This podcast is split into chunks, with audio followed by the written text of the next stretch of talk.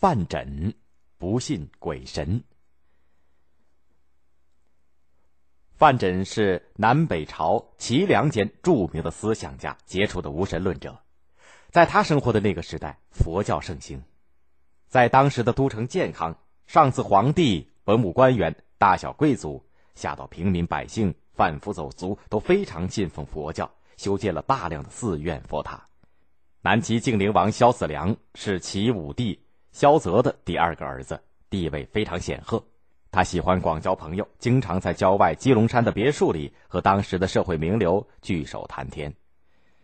由于他笃信佛教，因此他的宾客当中也有和尚，他把他们奉为上宾，盛情款待。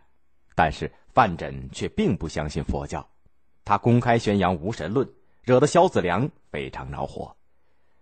有一次，萧子良质问范缜。你不相信因果报应，又怎么解释为什么人生来就有富贵贫贱之分呢？范缜从容不迫的回答说：“人的一生好比树上盛开的花朵，当一阵风吹来，花瓣自然会随风纷纷的飘落了。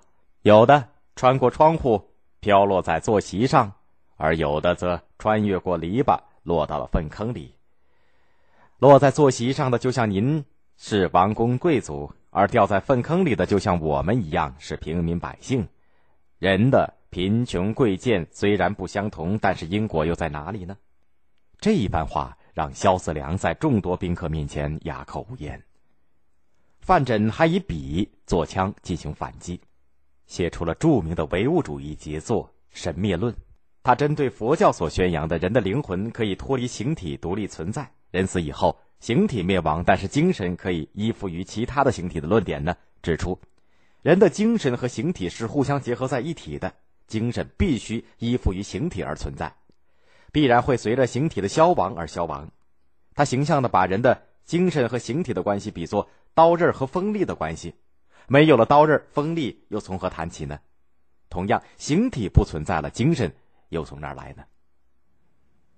范缜的神秘论发表以后。朝野上下一片哗然，萧子良更是拉来许多高僧和范缜辩论，但是呢，却谁也驳不倒他。有个佛教信徒王衍讥笑范缜：“范先生啊，你不信神灵，那您连祖先的神灵在哪儿恐怕也不知道了。”范缜冷笑了一声，回敬说：“真是可惜呀，先生，既然您知道您的祖父神灵在哪里，干嘛不早点去找他们呢？”萧四良见围攻的办法没有用，又想出了用高官厚禄收买范缜的计策。有一天，萧四良的亲信来到了范缜的家中，对范缜劝诱说：“像您这样有才华的人，何必写什么文章跟宰相作对？倒不如把文章收回去，再弄个中书郎当当。”范缜哈哈大笑说道：“哈哈哈哈！我范缜如果是……”卖文求官的人，那我早就当了尚书令这样的大官了，又岂止是一个小小的中书郎呢？萧子良的亲信把范缜的一席话带了回去，气得萧子良只能干瞪眼，一点办法也没有。